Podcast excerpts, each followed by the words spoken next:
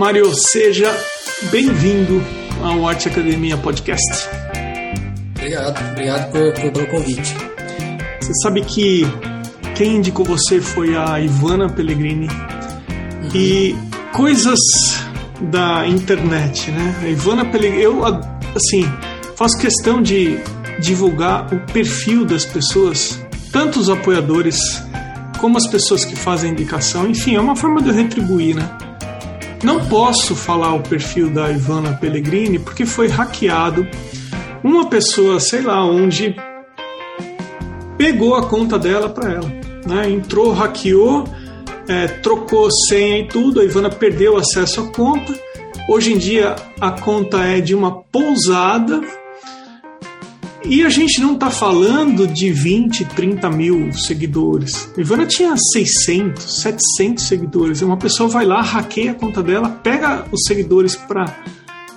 E aí transformou numa pousada. Então, assim, eu espero Nossa. que a Ivana volte para o Instagram com outro perfil que eu vou fazer questão de anunciar. A Ivana apoia o podcast, mas eu não posso mais falar o perfil dela porque não existe mais. Olha que coisa. Puxa. Mas enfim, é ela ela indicou você, então muitíssimo obrigado para Ivana, muitíssimo obrigado por ela apoiar o podcast também. E eu estou bastante curioso para bater esse papo com você, saber um pouco da tua história. Você pode compartilhar um pouco sobre você? Uhum. Então, eu, eu, assim, no meu começo, acho que eu compartilho com muitos artistas esse interesse logo cedo, né, assim, com quatro, cinco anos com desenho, com pintura, com que é, esse, esse trabalho mais manual. E então, assim, desde criança eu desenhei e pintei. E, e aí o, o, que eu desenhava e pintava nessa época, né, então a gente está falando aí mais ou menos de 86, 87, é, é o que tinha, assim, o que a criança gosta, né? No caso, o que, eu, que tinha é, disponível era o He-Man, eu gostava bastante, eu desenhava. Mais ou menos nessa virada aí da década de 90, ficou muito popular videogame, né? Então, jogos de luta eu gostava bastante, eu já ia desenhando e tal. E conforme foi entrando na década de 90, né, fui entrando na adolescência, entrei em contato com as revistas do Conan, então eu gostava bastante do, dos desenhos do John Buscema. Acho que eu posso dizer praticamente que meu primeiro contato assim com a anatomia mesmo foi com o John Buscema, porque o Conan ele tá sempre sem camisa, né, da musculatura do Conan ali. E e aí os anos vão passando e tal. E assim, para quem é mais velho assim que lembra, na metade da década de 90, é, antes né, do plano real e tudo, era difícil ter acesso a coisa, é, coisa importada, né, coisa que, que vem em dólar. E, então, meu primeiro contato com o computador ele foi mais ou menos em 95, 96, por aí. E aí já abriu um mundo para mim, né, porque é, naquela época, porque assim, ó, eu, eu jogava né, os joguinhos lá, os, os Super Nintendo, Mega Drive, eu não tinha um Nintendo 64, que já eram jogos mais sofisticados, mas o computador em 95, 96 ele tinha um hardware muito melhor. Então tinha uns jogos de tiro já ainda naquele, naqueles primeiros é, 3D mais assim, né, camuflado, que era o Doom, o Duke Nukem, e eles eram jogos que ficaram bem populares na época, assim. Então, quem tinha computador jogava aqueles jogos e, eles, e as pessoas se conversavam, né? E esses jogos, em especial o Duke Nukem, ele era um jogo que tinha um editor de arte dentro dele. Então, antes mesmo, assim, de é, trabalhar com Paint, com esses programas que vêm junto com o computador, eles tinham ali dentro uns negocinhos, então eu comecei a, a mexer na, na, parte gráfica ali do jogo, mas para modificar o jogo em si, né? E, e aí, nessa época, mais ou menos 97, 98, eu estava no, no, colegial já, e tinha alguns computadores ali na, na, na escola, né, no colégio, e eu encontrei um, um, um, cara que virou meu sócio depois, que ele já programava, ele programava jogo de computador, ele tinha uns e na época, a gente tinha o quê, uns 16 anos, e ele já, ele já trabalhava com carteira assinada já, né? Ele trabalhava de, de programador de um, sistema lá. E, e aí ele falou que ele programava, eu já estava mexendo nos gráficos, e naquela época a gente já começou a fazer uns, uns joguinhos assim bem simples, né? E, e aí, então, 97, 98, 99, então, a partir de 98, mais ou menos, é, eu entrei em contato daí com os, os, os Photoshops mais antigos, né, o 3D Max mais antigos que tinha, e eu me apaixonei, assim, eu falei, nossa, é isso aqui que eu quero fazer e tal. Só que naquela época não tinha YouTube, não tinha nada, né? Era antes do, do, dos anos 2000. Mas eu sabia que eu queria trabalhar com aquilo. E em 2000, mais ou menos, eu tinha que tomar uma decisão de entrar na faculdade daí, né? Já estava chegando aí nos 19 anos. E eu, eu sabia que eu tinha que estudar um monte de coisa, mas essas coisas não estariam na faculdade. Então eu pensei assim, bom, eu não posso fazer qualquer curso, porque se eu pegar um curso difícil, eu vou ter que estudar, vou ter que gastar muitas horas. Então eu vi um curso de educação artística aqui na, na minha cidade, né, em Londrina, e na época era o curso de educação artística com ênfase em computação gráfica. E depois acabou virando artes visuais. E aí eu pensei assim, bom, se for metade do curso computação gráfica, tô de boa, né? Porque eu já tinha uma base ali, então eu não ia ter que estudar tanto correr atrás, né?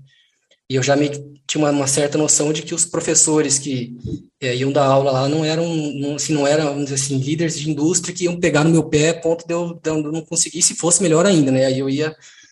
Então, aí eu entrei na, na faculdade de artes nessa época aí. Então, de 98, mais ou menos, até eu me formar, 2004, foi, assim, um período em que é, como é que posso dizer assim, foi, foi um, um, período bastante puxado para mim, porque eu estava estudando de noite, né, das sete até, a, até o, eu nem lembro, acho que até as dez da noite, né, mais ou menos, e aí eu virava madrugada estudando as outras coisas, porque na época a internet era discada, né, não tinha banda larga, então eu dormia praticamente das seis daí até meio-dia tal, não sei o quê, e foi, foi, nesse, foi desse jeito aí.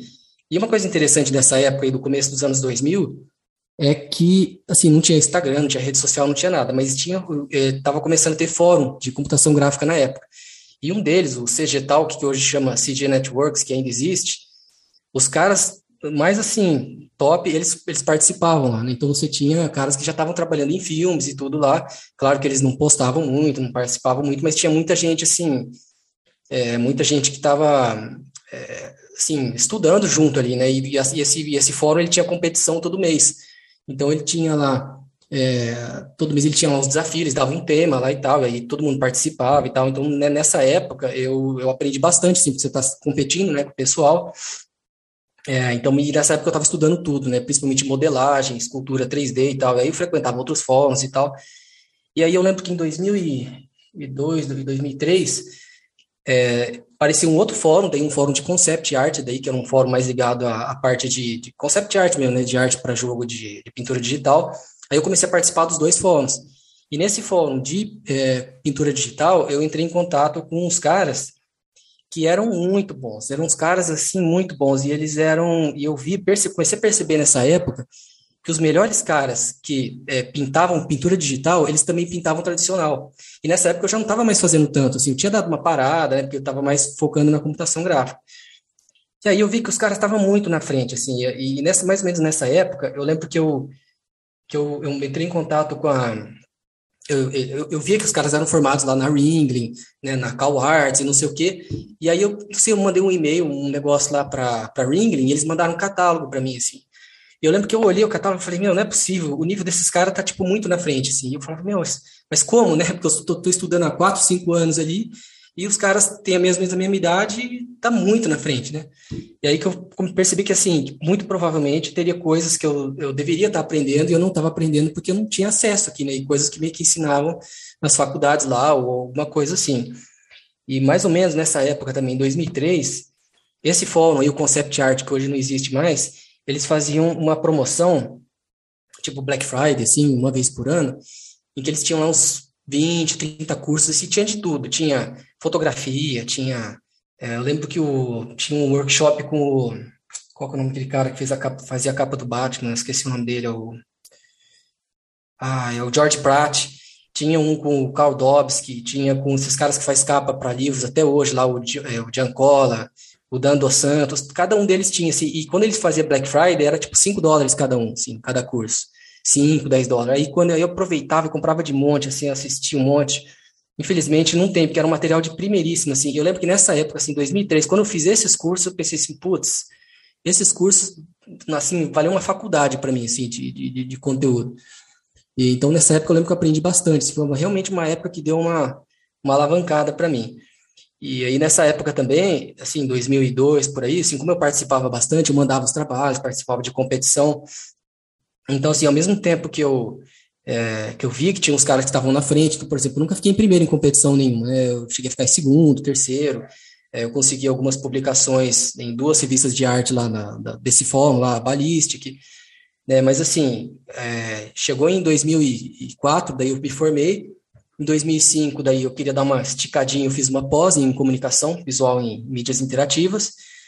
E, e, e, a minha, situação era a seguinte, então você imagina, né, eu estava formado, tal, não sei o quê, já tinha participado de um monte de competição, já tinha feito tal, mas dinheiro que é bom nada, né, não tinha, só tinha o, né, e aí a minha mãe já estava ali no meu encalço, né, e aí, como é que é, né, o, se investimento vai voltar ou não vai, né, e aí, por algum motivo, eu, eu não sei porque na época, eu estava até pensando o que que eu assim, né, mas eu tive uma ideia de escrever um livro na época, um livro de, de modelagem, eu estava vendo ali, e aí eu mandei umas propostas, eu estava chutando assim para tudo quanto é lado, e eu mandei um, uma, uma proposta para umas quatro, cinco editoras, e uma delas se interessou. Falei, ah, mas não vai muito para frente isso aí, mas vamos ver até onde vai. E aí ele, ele, ele topou e tal, e aí eu escrevi um livro na época, 2005, é, modelagem, né, modelagem poligonal, não tinha livro especificamente disso na época, só tinha livro específico do software, né, tinha do 3D Max, tinha do Maya, mas não tinha do, do só de modelagem, né? E aí publicou o livro e tal. E eu lembro que nessa época, que foi final de 2005 ou 2006, acho que foi 2006 que saiu.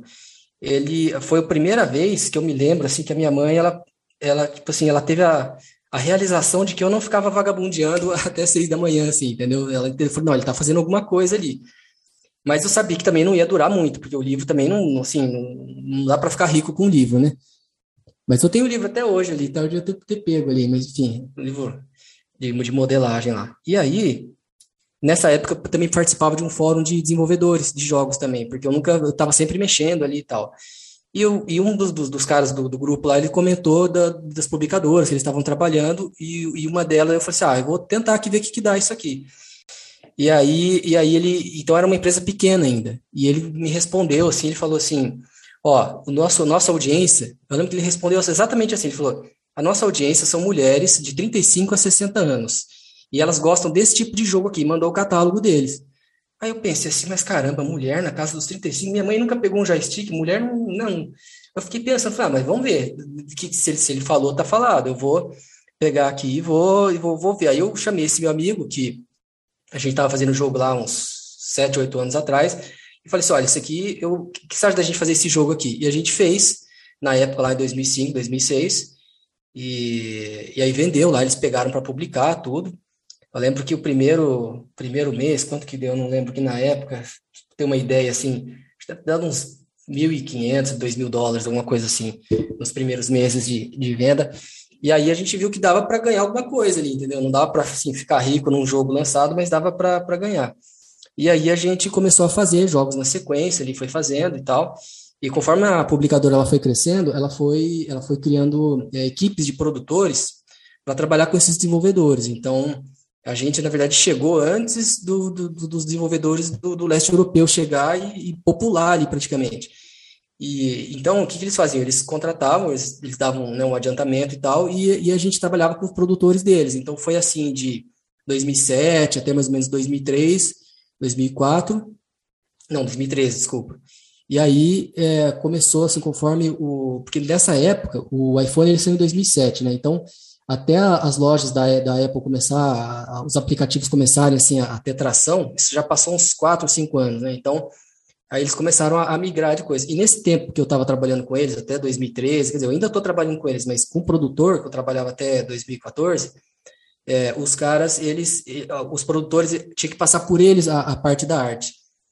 E então, assim, às vezes eu fazia uma arte para o jogo, né, para o cenário de fundo, e eles não, não aprovavam, vamos dizer assim, eles falavam que precisava mudar várias coisas. Então, às vezes ia, voltava, ia, voltava.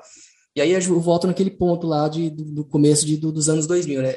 Eu estava muito atrás dos caras, eu sabia que ficou claro nesse período para mim que eu precisava estudar mais para poder melhorar a minha.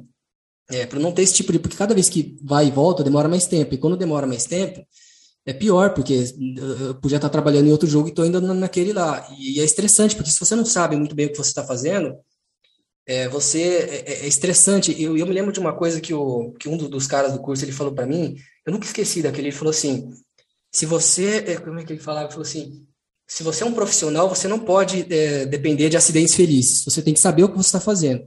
Eu sabia que naquela época eu não, eu não tinha 100% de certeza, né? Mas aí fui fazendo os cursos, fui fazendo. Nessa época começou a ter mais, né? Porque não, não tinha muito antigamente. E aí eu fiz os cursos, a Schoolism, né? Do Bob Steele começou a ter curso, a New Masters começou a sair, a Gnomon depois virou Subscription, né? E aí eu, e, e, aí eu comecei a ter contato, assim, com uns caras que eram, assim, o Leighton Fawkes, por exemplo, que é um dos cursos que eu mais gostei de fazer, o cara, ele era, ele trabalhou na Disney, na Pixar, é, na DreamWorks, uh, tinha caras, assim, e eles, e a, forma como eles abordavam, assim, a composição, a, a forma mais analítica de lidar com, com a arte, aquilo lá eu comecei a, a trazer para a computação gráfica, e ao mesmo tempo que eu via que os caras, o Leighton Fawkes mesmo, que ele é um cara que, se você olhar o Instagram dele, ele tem coisa digital, mas ele tem muita coisa é, de guache, né? ele gosta muito de guache. E, e, assim, conforme eu fui assim, fazendo os cursos, eu vendo que aquilo estava é, melhorando bastante, eu comecei a voltar a fazer arte tradicional nessa época também. Então, como eu fui para os Estados Unidos em 2010, 2011 e 2014, e lá eu também entrei em, em, em, material, em lojas de materiais lá com coisas que também não tinha aqui muito, né? E era mais, um pouco mais em conta. Aí eu lembro que eu comprei bastante material, eu voltei para. Eu comecei a treinar mais ou menos nessa época, voltar a fazer é, pintura a óleo, carvão é, e tudo. E então, assim, de 2013, 2012 para cá, é que eu realmente eu voltei a, com tudo, assim, para aquarela, guache, óleo, mas mais como uma forma de reforçar, né, de trabalhar outras engrenagens do cérebro, mas para pintura digital. Tanto é que, assim, eu nunca é, pensei em vender ou ir atrás, assim, de cliente, né, que seria é, quem, quem, trabalha com pintura tradicional geralmente vende, vende quadro, né? Tem um ateliê, dá aula e tudo. E, e aí, em 2000 e, é, e aí, enfim, aí eu comecei a ter menos problemas e tal de com, produtor e tudo, comecei a, a melhorar. E, e, aí, em 2018, 2019, eu, eu, aí eu comecei a, a, voltar a postar no Instagram, eu criei um canal no YouTube, e eu fui percebendo que aqui, é, no Brasil, é, tinha muita gente, assim, que estava fazendo desenho dessa forma de, de, de, de cópia, né, que tinha muito pouca gente ensinando o jeito que os caras lá fora ensinam, que, por exemplo, se você pegar o, um, um desenho que você copia para uma mesa de luz, né, é, você não ninguém faz isso lá, assim, né? Você não, não vai trabalhar na DreamWorks sem ter uma base de desenho, você não vai trabalhar em nenhuma empresa, tipo uma Ubisoft, um negócio, se o cara não tem um sketchbook ali fumegando, né? Cheio de, de trabalho de tudo. E eu vi que esse tipo de, de, de, de, abordagem do desenho, da pintura e tudo mais, ele tá muito cru aqui. Eu falei, ah, eu vou ver se eu consigo contribuir. Porque eu estava muito inspirado nessa época, uma coisa que o Bob Thiel, ele falou, ele conta é, num dos cursos dele, ele conta como que no começo dele, o Stephen Silver, que é um cara que ele fez o, o design de personagem da Kim Possible. E ele falou assim que, que ele ajudou ele bastante no começo da carreira e depois que ele ficou, assim, Bob Chu, que ele, é, que ele conseguiu, enfim, deslanchar a carreira dele, ele me perguntou assim, cara, como que eu posso te retribuir? E ele falou assim, é, passe adiante. Isso que ele falou pro, pro Bob Chu. E eu fiquei com aquilo, fiquei pensando, meu, esse, esses anos todos, assim, essa essa possibilidade que eu tive de estudar com esses caras, apesar que eu não estudei pessoalmente, né, teria sido melhor estudar pessoalmente, eu vejo que tem um monte de gente que estava me seguindo ali no, no, Instagram, comentando meus vídeos no YouTube, e eu vi que as pessoas elas não tinham a, menor, assim, é, não, é, não é falta de vontade de estudar, é, é, falta de ter o material mesmo aqui, assim, tem, tem, é igual, por exemplo, te dar um exemplo aqui, quer ver? Se você procurar sobre Notan, você vai ver quase nada no YouTube. Eu, esses dias eu procurei Notan, só achei o meu vídeo lá no meu canal. Então, assim, são, são matérias, são coisas mais técnicas, assim, da, da, dessa parte de arte tradicional que eu vi que estava faltando. Eu falei, olha, se eu puder contribuir com alguma coisa, eu vou, eu vou, vou colocar aqui no meu canal, vou colocar aqui no, no, no Instagram e eu vou, e quem tiver, se tiver gente interessada, né, de, de aprender esse tipo de coisa específico, eles vão me seguir daí, vão acabar eventualmente consumindo algum curso, alguma coisa que eu, que eu for ofertando aí. E... Olha, ouvindo você, eu queria confirmar uma coisa. Você falou que o curso que você fez na faculdade foi metade a parte artística, vamos chamar de tradicional, e a outra metade tinha uma relação com computação gráfica. Essa primeira metade tradicional, ela não te atendeu nisso que depois você foi buscar nos cursos lá fora, dos artistas lá de fora, como você está comentando, ou você não tinha ainda a maturidade para entender que aquela parte ali poderia te ajudar no que depois você sentiu falta? Onde que você acha que entra isso?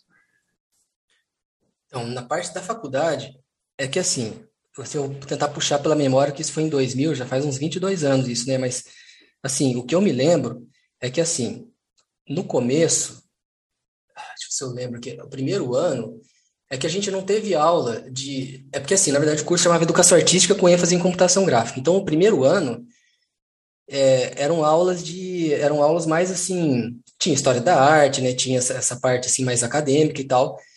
Tinha, e era só que era meio que uma mistureba, tinha umas coisas tipo assim, é, introdução à animação. E aí era uma introdução que não. Assim. É... Introdução da introdução. É, exatamente, era uma coisa muito rala. E, e e assim, e aí tinha, por exemplo, um, aulas de seminários de, de, de, coisa da época do Egito, aí, aí tinha. Aí tinha, eu lembro que tinha uma, uma, uma matéria lá que a gente faz, fez um mosaico. Aí tinha uma outra que fazia um abajur. Então, as partes de educação artística lá era uma coisa bem assim, educação artística mesmo, uma coisa mais assim, não é, não tem nada a ver com a arte acadêmica que se ensinaria numa, sei lá, numa, na, na Florença lá, na, na academia de, é, na Florence Academy. É uma coisa não tem nada a ver com arte acadêmica, inclusive, né? Uma da, das coisas que eu, que eu assim, me lembrando dessa época da, é, da faculdade, assim, que eu pensando assim, puxa, que sacanagem, podia ter tido isso, é porque quando eu saí da faculdade lá em 2004, 2005, e eu entrei em contato em 2013, 14 com é, esse fórum, né, de, de concept art, porque até então eu nunca tinha ouvido falar de é, orientalista, de arte acadêmica, eu, eu, o, Soroya, o Sargent, o Zorn, até o Guerreau, eu nunca tinha ouvido falar, eu nunca tinha visto uma obra dele. Assim, quando o cara abriu, assim, um, um, eu lembro que um dos cursos de composição, o cara abriu a Ofélia do Waterhouse, eu olhei e falei, nossa, mas que pintura maravilhosa, como que eu não ouvi falar disso daí? Então, nessa época da, da faculdade, assim, é, o que a gente teve lá, pelo menos assim, da parte de história da arte, era, você chega lá, você tem a, a, a você tem lá o, né, o barroco, a renascença, você vai lá desde a época da, da pintura da caverna, vai, vai, vai, vai, Aí chega na, no, no impressionismo, você vai, passa um pouco né, pelo Van Gogh, expressionismo e vai para o modernismo uhum. direto. Você então você tem desde 1850 até 1930, 40, você tem uma, uma infinidade de pintores assim que praticamente ficaram esquecidos, né? São bichados ali pelo impressionismo e o modernismo. Então, até que se você vê assim, todas as coisas que eu de exemplos que eu uso, eu, eu procuro dar preferência para esse tipo de pintor, porque as pessoas não conhecem. E o que a gente ah. aprende com esses caras Ô Mário, deixa, desculpa interromper você, uhum. é, porque aí você foi falando do que a faculdade te deu e eu aqui ao mesmo tempo estou olhando o seu Instagram. E eu, a gente ouvindo você falar, e para quem quiser dar uma olhada, o perfil do Mário é M Russo Arte, tudo junto, russo com dois S, arte com T mundo no final. Então é M Russo Arte. Você falou, Emerson, o que eu estudei de desenho e de pintura me ajuda e me ajudou muito na parte de concept art. Aí eu, olhando para o Instagram, eu falei, bom, eu vou achar alguma coisa aqui de concept art. Mas aí, a hora que eu venho aqui para o Instagram, tem uma. Você dá uma abordagem, uma ênfase para a arte que a gente pode chamar de acadêmica. É, então eu queria entender isso, porque assim, eu percebo que o teu universo são os games, a construção de cenário, a construção de dos elementos do game, dos personagens, etc. E aqui no Instagram, ó, uhum. paleta de Zorn, enfim. E eu acompanho o conteúdo que você compartilha eu acho muito legal e técnico, bastante técnico você é. Como é que está a tua cabeça em o que você compartilha no Instagram com concept art? O que, que você me diz sobre isso?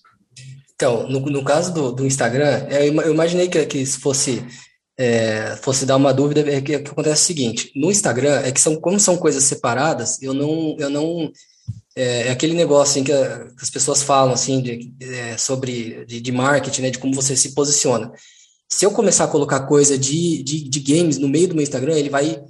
É, ele não vai. Vai ficar uma bagunça, né? Vai ficar bagunçado.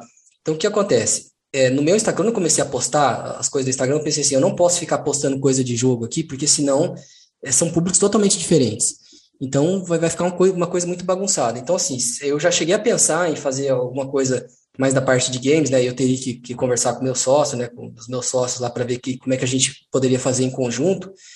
Mas é como, a, inclusive, acho que no meu, no meu Instagram agora, deve ter, nos últimos, sei lá, três meses, deve ter umas duas é, pinturas digital aí, mas elas estão é, elas estão camufladas como carvão ali. é, uma, é, um carvão imitando, é, pintura digital imitando carvão.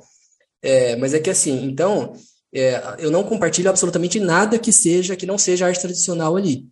É, de, de, porque essa parte de, de, de, fundamento é o que eu estou colocando nesse Instagram.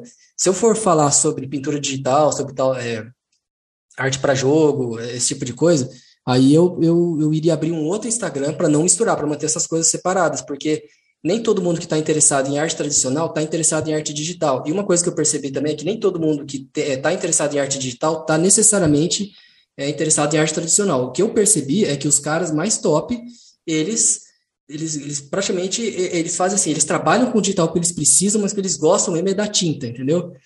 E, e o sketchbook, ele tem aquele negócio e, então, assim, é, mas ainda assim eles mantêm, assim, relativamente separado, né? Você vê que quando eles põem o portfólio deles lá, eles têm a, a parte digital ali, até o ArtStation mesmo, se você olhar que hoje em dia acho que é uma rede social mais é, conhecida para pintores digitais, para quem trabalha com 3D tudo, você vê que alguns deles ainda coloca alguma coisa no sketchbook, mas normalmente eles montam o portfólio já com o trabalho digital deles.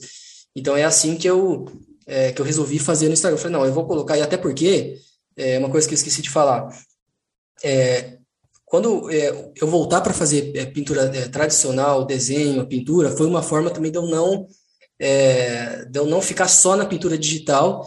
E, e eu, é, porque é gostoso, né? Você trabalhar com tinta, com carvão. eu vejo, tem muito artista digital que usa o, o, o Procreate, né? Usa no, no iPad.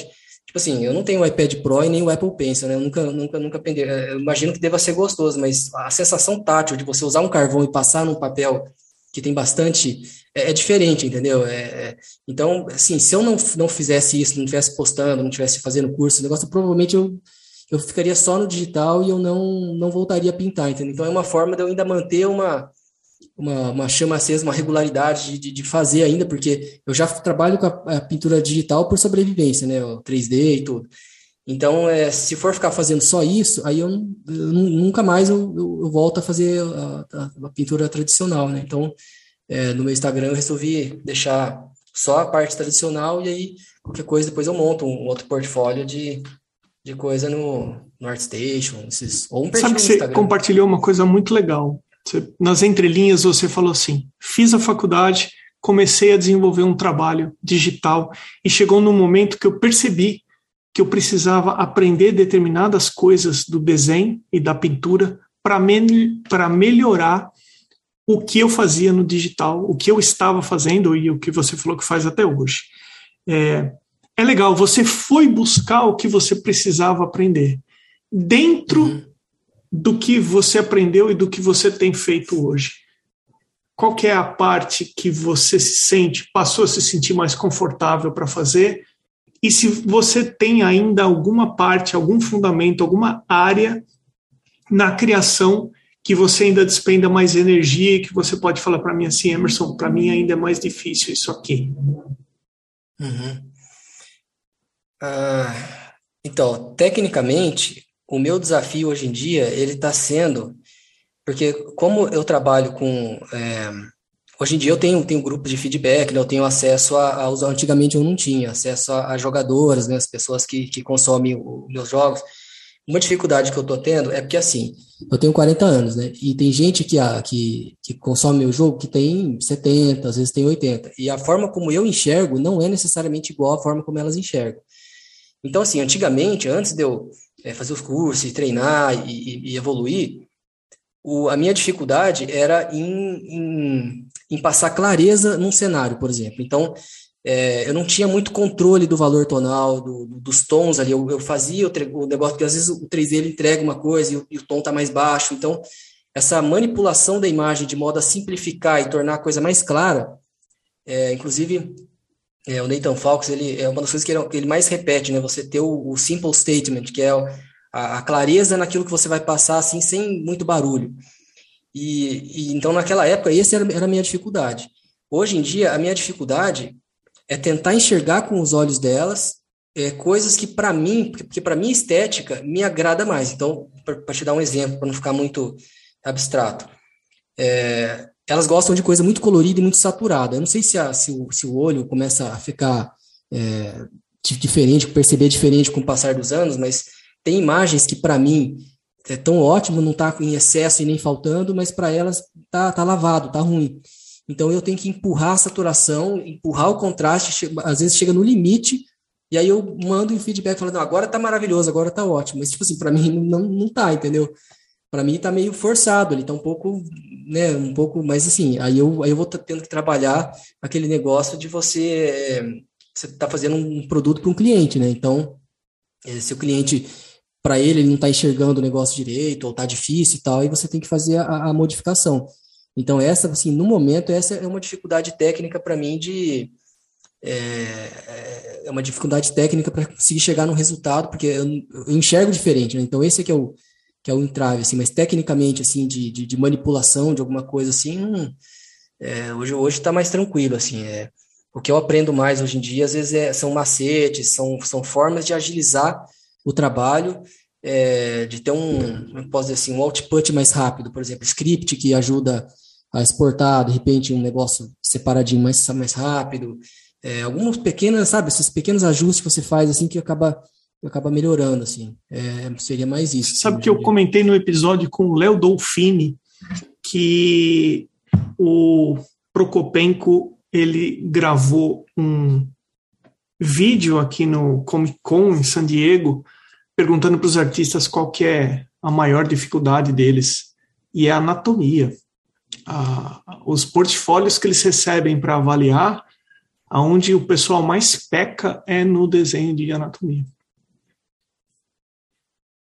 Como é que é a anatomia para você, Mário? Então, uh, eu tenho o, eu não, os, os, personagens que eu trabalho, assim, eles não têm, eles não são. É, você está perguntando assim profissionalmente, assim, no, no não, para você, no, no geral? Para assim? você fazer o seu desenho, pegou um papel em branco e vai, sei lá, desenhar um. É, assim, anatomia, hoje em dia, o, o, o desenho, para mim, é, quando eu, eu pego para desenhar alguma coisa assim e ela tá. O objeto né, de desenho, ele tá. É, desenhar ao vivo, né? Não por foto. Às vezes por foto também, mas eu procuro olhar o desenho como se ele fosse uma é, um objeto. A, a anatomia para mim ela, ela, é como se fosse um objeto. Por exemplo, se eu tenho uma pessoa, né? Que tá, pessoa ao vivo ali. É, eu não fico pensando sobre anatomia em si. Eu faço eu faço as medidas. Então, proporção de cabeça, vou tentando achar os ângulos. É, lógico, se tiver uma pessoa é, musculosa ali na frente e tal, aí ele, ele, dá um pouco mais de trabalho para você fazer uma, uma, uma, série de medidas. No caso, o Prokopenko, é que ele começou o canal dele com anatomia, né? Então, a, a, eu imagino que deva ter bastante é, bastante gente com, com, dificuldade, porque acho que é o, é o pool de, de, artistas que ele, que ele, que ele lida ali. Mas eu, eu acho que, no geral, assim, é, é do que eu vejo, da, da, da, dificuldade das pessoas, é mais a, a é achar as proporções, né? é acertar a, os distanciamentos das coisas e ter, e ter unidade de medida.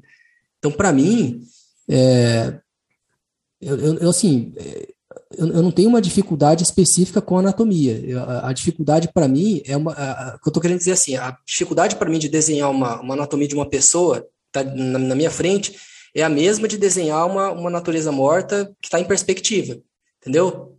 Ou ficou confuso assim? Né? Não, não, eu entendo o que você quer dizer.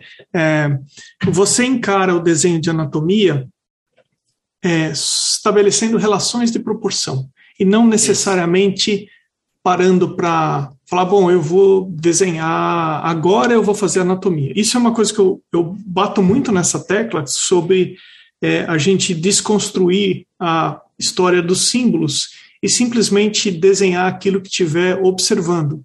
Né? É, é, tem muita gente que poderia desenhar muito melhor se abandonasse o desenho dos símbolos e não fosse tão racional, né? E simplesmente fizesse o desenho puro de observação, estabelecendo relações de proporção.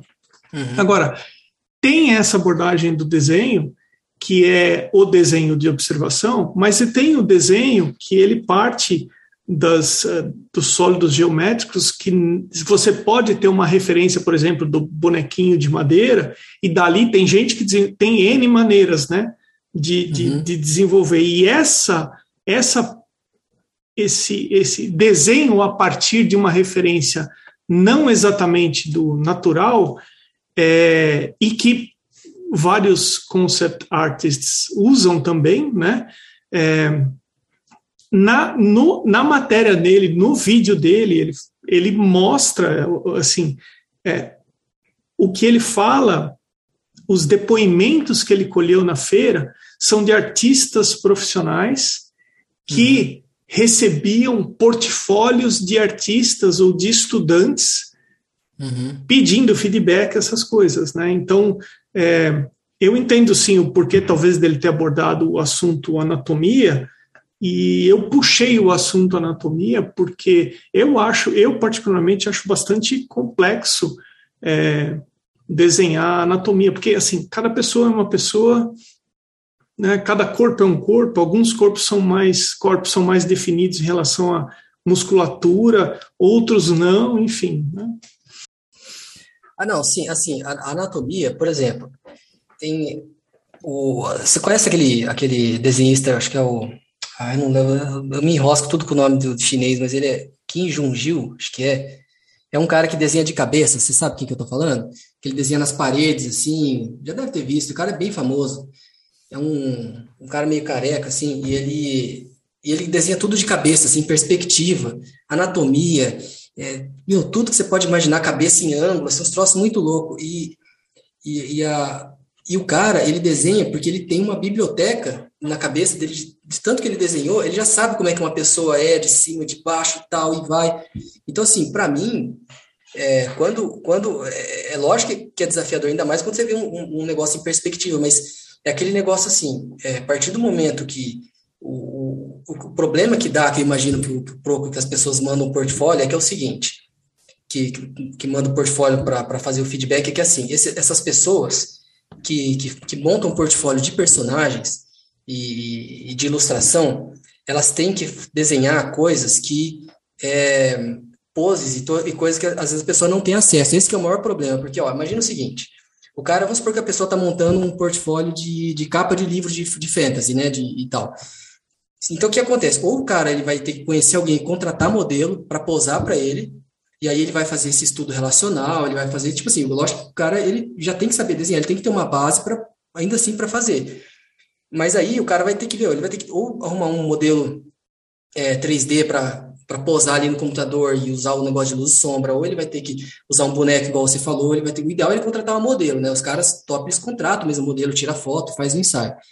E aí, o que acontece? Tem muita gente que que está começando e tal, que, que monta os portfólio, que não tem essa referência visual.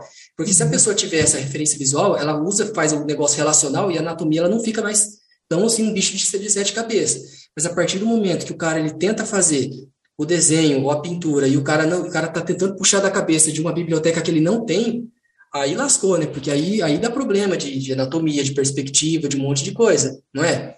Exatamente, então, é... Eu, eu, concordo plenamente com você. O que você chama de biblioteca, eu chamo de repertório de conhecimento. É. A gente vai aumentando o nosso repertório conforme a gente vai. É, é, eu lembro quando eu estudei em uma das disciplinas de design do curso que eu fiz, eu lembro o professor falando claramente, falou, é importante que vocês folheiem revistas, porque vocês precisam ter não só a parte prática, mas uma é, biblioteca, uma pasta dentro da, do, do cérebro de imagens para construir um repertório para ter uh, embasamento nas coisas, né? Não é só uma coisa assim. Se você não tem, não tem como você produzir, não tem como você fazer. É, Agora, eu estou curioso para te perguntar uma coisa. Você, com seus 40 anos que você já falou que você tem aí, olhando para trás, é, se você pudesse dar uma sugestão para alguém com base na experiência que você acumulou até hoje, que tipo de sugestão você daria? É, é engraçado, se me perguntaram na caixinha dos stories lá, eu tinha falado cinco coisas, mas acho que eu não vou lembrar cinco aqui. Mas é, é, é o que eu diria, assim, para mim, na época, uma das coisas assim que eu me lembro que eu falei assim, olha, é, eu provavelmente não ia acreditar, mas eu diria para mim isso assim antes, né, antes do, do, mais ou menos em 98, 99, eu falei assim, olha, nunca pare de estudar, porque você não é tão bom quanto você acha que é.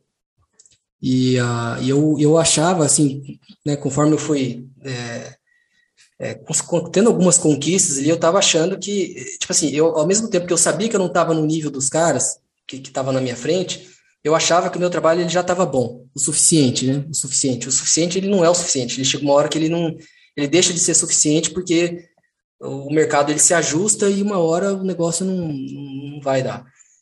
É, outra coisa que eu, que eu diria para mim, que é até uma espécie de chavão né, que as pessoas falam, é começar as coisas antes de estar tá pronto.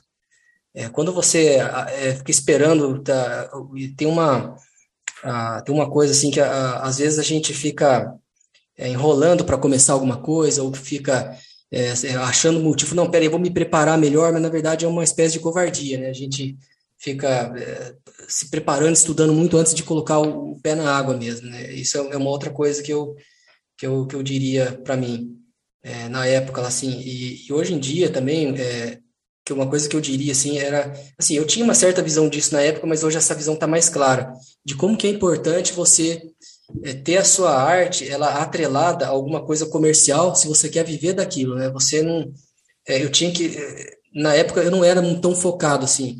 De certa forma, isso pode até que ser que seja uma, uma coisa boa no sentido de que, por exemplo, nessa época eu estava nos fóruns lá, eu mexi com um monte de coisa, mexi com escultura, mexi com pintura digital, então tem, tem assim, elas, de certa forma elas estão conectadas, mas faltou para mim, eu acho que faltou um pouco de foco, de, de, de não espalhar muito, ficar mais junto num, num, fluxo ali mais específico, né, menos generalista. Então, por exemplo, tem gente que é, foca, por exemplo, só em modelagem 3D. E você pode ter certeza que um cara que trabalha na, na, na Ubisoft de, de modelagem de personagem, o cara ele é muito melhor do que eu jamais fui na minha vida inteira, apesar de ter um livro publicado sobre o assunto. Por quê? Porque o cara ele não faz outra coisa, ele só faz aquilo, a especialidade do cara. O cara passou muitas e muitas horas esculpindo anatomia ali, cada veia, poro, e os macetes e tudo mais, e eu não, eu fiquei fazendo um pouco aqui, um pouco ali, né? É, então, essa, essa era uma outra coisa que, que, eu, que eu diria para mim, assim, mas é, é, o tipo de coisa, assim, olhando para trás, é, apesar né, dessas coisas todas, assim, que eu, é, que eu acho que podia melhorar, eu acho que, no geral, assim, eu, até que eu tive bastante sorte no, no, no, trajeto, assim, eu acho que podia ter sido bem pior, assim, no, no assim, do jeito que as, que as coisas foram, né? E acho que é isso, porque eu me lembro, assim, não sei se. Não, eu acho que você respondeu mais do que respondido, muito legal. É, quando você vai, para quem estiver assistindo no YouTube, você vai ver lá que tem um cavalete lá no fundo do estúdio do Mário, enfim. Quando você vai preparar para começar a desenhar, começar a pintar, seja por aquarela, na aquarela ou no óleo, ou então vai fazer algum desenho no carvão, ou em alguma outra técnica, você tem alguma mania? Você tem algum ritual? Você se prepara de alguma maneira? Tem que ter uma determinada música? Ou não? Cada dia é um dia? Ah, normalmente, quando ah, para aquarela, eu gosto de deixar já no, no dia anterior o, ah, eu gosto de deixar no interior já os pincéis e a água limpa ali. Isso é, é, é e a paleta ela sempre fica dentro de um saquinho plástico para formiga não entrar, né? Porque tem algumas tintas que tem mel na composição e as formigas vão lá e me dá um desgosto acordar de manhã, abrir aquela paleta e tacar as formigas tudo ali em cima e ficar tirando formiga. Então, ela fica num saquinho plástico ali, aí eu, aí eu tiro. Para aquarela seria isso. Para óleo, aí eu também eu gosto de deixar pronto, porque dá bastante trabalho. Assim, eu tenho um, um carrinho de, de cabeleireiro que tem tudo no material que eu levo para lá e para cá. Então, assim, se for começar de manhã a pintar e não tá tudo no jeito, também já, já dá um desânimo. É, já, já prefiro já deixar o, o material pronto. O carvão é mais tranquilo, né? O carvão é só o papel ali, já fica o carvão do lado e já e já e já começa, né? Não tem muito. E quando eu estou é, pintando, desenhando, assim, dificilmente eu não estou escutando um audiobook, alguma coisa muito difícil. Assim, só quando normalmente eu estou gravando, às vezes alguma coisa que eu estou gravando e já falando, né? Por exemplo, às vezes um curso, algum vídeo que vai para o YouTube, alguma coisa aí não pode estar com áudio, né? Porque senão é, fica bagunça. Mas é, normalmente eu estou escutando alguma coisa. O audiobook eu coloco ali e fico Poxa, eu sou o contrário. Quando eu, eu ponho tem que ser música e uma música tranquila. Se tem alguma outra informação de fundo, eu me atrapalho aqui no meu processo. Eu não consigo administrar, por exemplo, ouvir um podcast ou ouvir um, um, um audiobook que eu ouço bastante, mas em outra situação, quando eu vou caminhar, quando eu vou me exercitar. Agora, uhum. se eu, tô, eu vou fazer um desenho, tem que ter um som ambiente meio aquele som de é, consultório de dentista, sabe? Aquela coisa meio ah, assim. tem que ser uma coisa mais ou menos assim, senão me atrapalha inteiro, cara. Mário, eu. A gente está chegando no final do nosso bate-papo.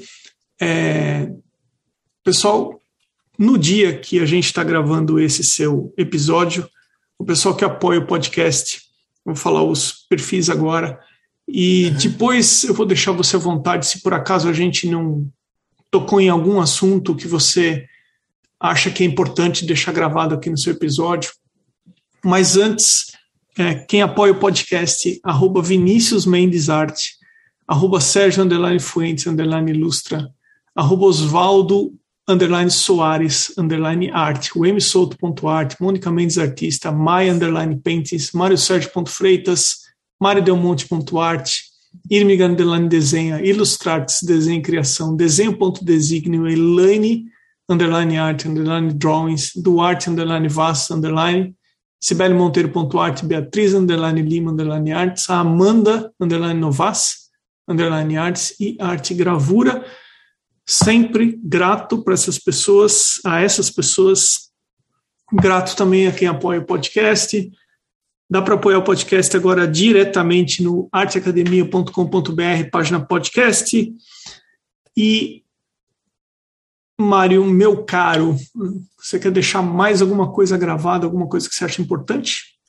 O, acho que a Ivana pediu, fez uma pergunta lá pro, no, pediu para deixar uma pergunta aqui. Não, Verdade, eu mudei minha tela e esqueci da pergunta da Ivana. A Ivana, porque, muito obrigado e muito bem lembrado, porque agora ali a que... pessoa pode mandar, ela indica arroba de quem está indicando, né? Ela coloca arroba uhum. de quem está indicando, arroba do artista e ela deixa uma pergunta. E eu troquei a minha tela para falar aqui dos apoiadores e esqueci porque a pergunta da Ivana vinha agora.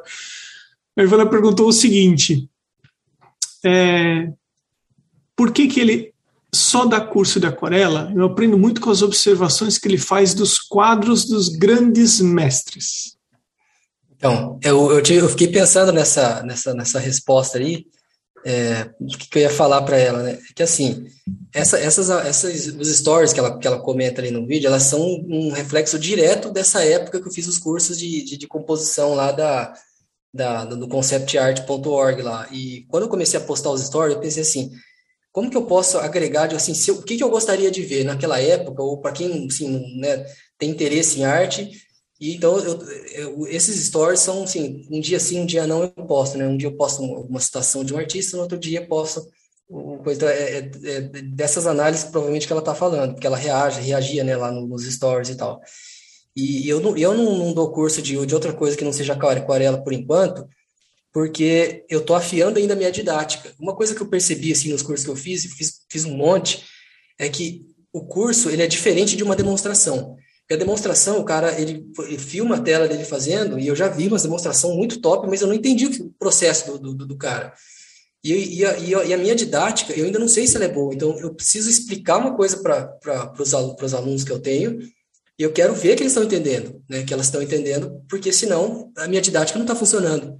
Né? Então, eu pensei, eu vou começar com, estou começando com de aquarela, já tenho, tenho os primeiros alunos lá, e eu tô, eu tô acompanhando, eu tô vendo, eles estão mandando resultado, estou escrevendo, anotando, mandando vídeo de comentário, e, e aí eu tô vendo se está funcionando, se, porque senão eu tenho que mudar a minha, a minha, minha didática e, e para depois começar a ofertar outras coisas. Imagina se agora já começa o negócio de óleo, carvão e vai, não sei o quê, e aí ninguém está entendendo nada. a bagunça.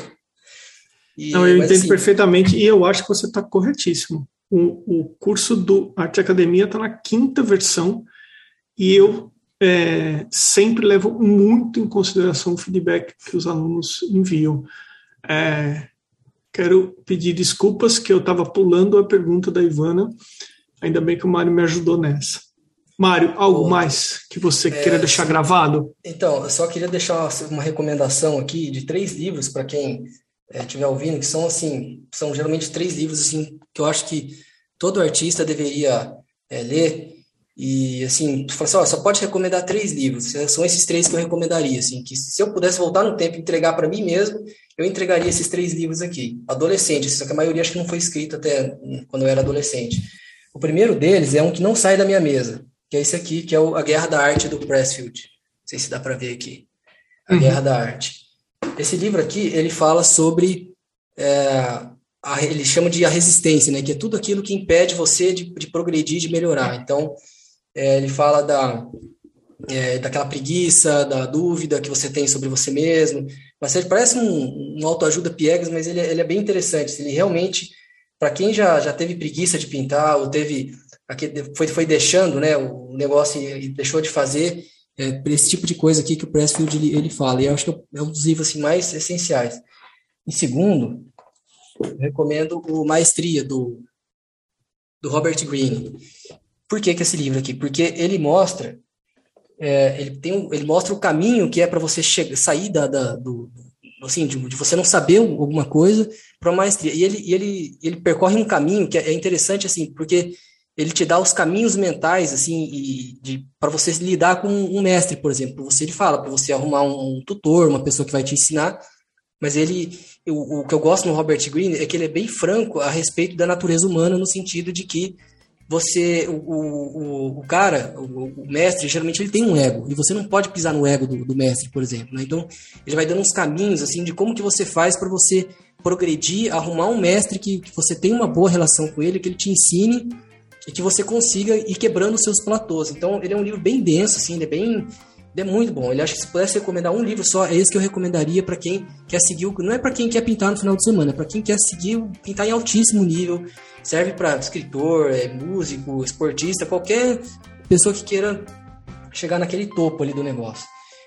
E por fim, esse aqui, que é o o Hábito Atômico do James Clear, Hábitos Atômicos. Por que, que esse livro aqui? Ele não, não fala especificamente de arte, mas ele é um livro que ele te ajuda a criar um sistema de hábitos onde você vai conseguir atingir os seus objetivos, porque os, os hábitos são é como se fosse um piloto automático, né, que ele chama.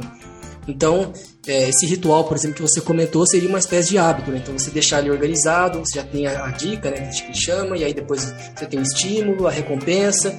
Então, você vai, ele vai virando uma, uma engrenagem que se movimenta por si só. Então, ele te ajuda, que esse livro é específico de hábitos, então ele vai te ajudar a se livrar de hábitos ruins, né? E formar hábitos bons. Aí você não vale só para hábitos é, de pintura e desenho, né? Para qualquer outra coisa na, na, na vida que você queira melhorar e criar como hábito. Eu acho que esses três aqui acho que são os mais assim, lógico, tem outros, né, e tal, tipo do o Hobby como artista, do Austin Kleon, que é bacana também e tal, é até mais, mais tranquilo de ler.